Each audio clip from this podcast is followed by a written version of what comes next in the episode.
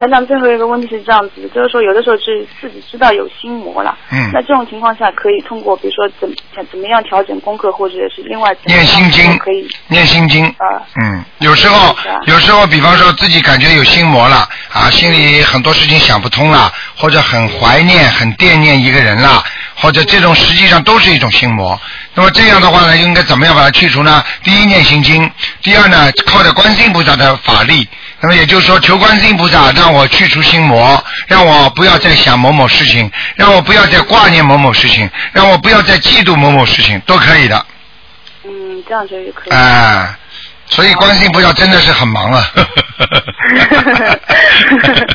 嗯嗯嗯嗯，好的，谢谢台长，好吗感谢台长。嗯好好的，再见啊再见，嗯。